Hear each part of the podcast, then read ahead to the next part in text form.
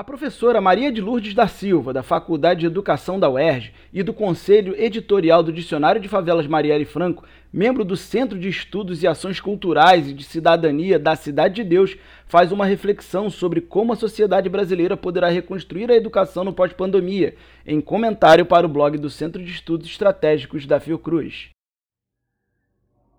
Bom, a escola tem uma função social fundamental no projeto das sociedades contemporâneas, né? pois é nela que é nas escolas que se preparam as gerações futuras para o desempenho da vida em sociedade, para o exercício da cidadania e para a preparação da mão de obra do mercado de trabalho. Mas não é apenas isso. A escola também cumpre uma função no regimento do sistema econômico, uma vez que cumpre função de tutela, proteção, e cuidado das crianças menores e adolescentes enquanto os pais exercem suas funções no mercado de trabalho.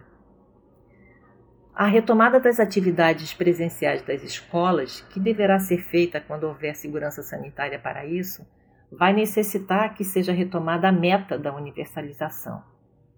A evasão escolar poderá ser acentuada no retorno presencial, sobretudo porque a pandemia no país é, deixa um lastro de destruição da economia não reversível a curto prazo e que vai atingir mais profundamente os filhos das populações mais pobres, os quais terão que assumir funções dentro ou fora de casa na montagem da organização da economia familiar. E para isso não ajuda, por exemplo, o ensino médio integral, com aumento de carga horária proposto para a realização dos percursos formativos, os quais não contribuem para a formação integral dos estudantes como a concebemos, com seus aportes conceituais e teóricos que embasam uma, uma formação verdadeiramente crítica. Também não ajuda a extinção progressiva da educação para jovens e adultos, a EJA, que já vem ocorrendo há alguns anos, acentuadamente após o golpe de 16, 2016, e que visa retirar a classe trabalhadora dos espaços escolares. Outro desafio será enfrentar o crescente desfinanciamento público da educação. A pandemia também vai justificar o não aporte de recursos na educação em nome da crise econômica e das metas fiscais do governo. Embora o mesmo governo possa paulatinamente desviar recursos públicos da educação para a iniciativa privada, dando seguimento à terceirização da educação que já vem ocorrendo à semelhança da saúde.